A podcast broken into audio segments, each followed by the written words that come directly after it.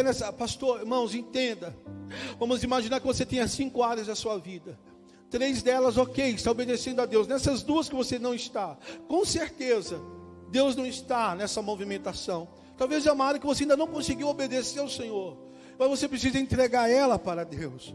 E precisa agora dizer, Senhor, eu estou disponível para corrigir a minha rota, para corrigir o meu curso da minha vida. Eu sonhei fazer tal coisa, mas o Senhor quer que eu faça outra. Eu estou aqui com esse ressentimento, com essa mágoa, aí eu estou aqui e se guardando nisso. Não, querido, cancele essa movimentação.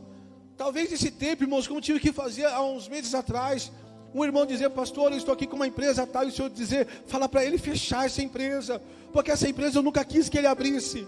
Porque essa empresa eu nunca quis que ele fizesse, que ele estivesse lá. Por isso que está tudo indo assim, de, de, de meu Deus, irmãos, como que, como que não é fácil.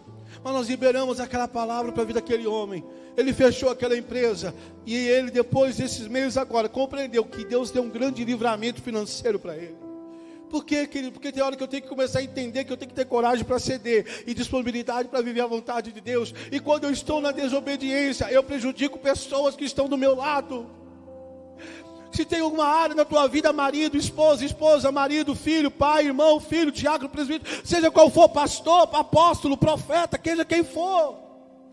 As áreas da sua desobediência, daquilo que você não está obedecendo a Deus claramente, está colocando pessoas à sua volta em prejuízo.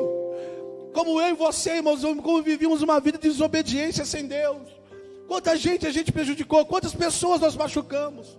Quantas pessoas, infelizmente, irmãos, nós usurpamos, nós, só Deus sabe quem é você sem Deus? Só Deus sabe o que é que você fez num plano de desobediência da sua vida, numa movimentação de desobediência da sua vida.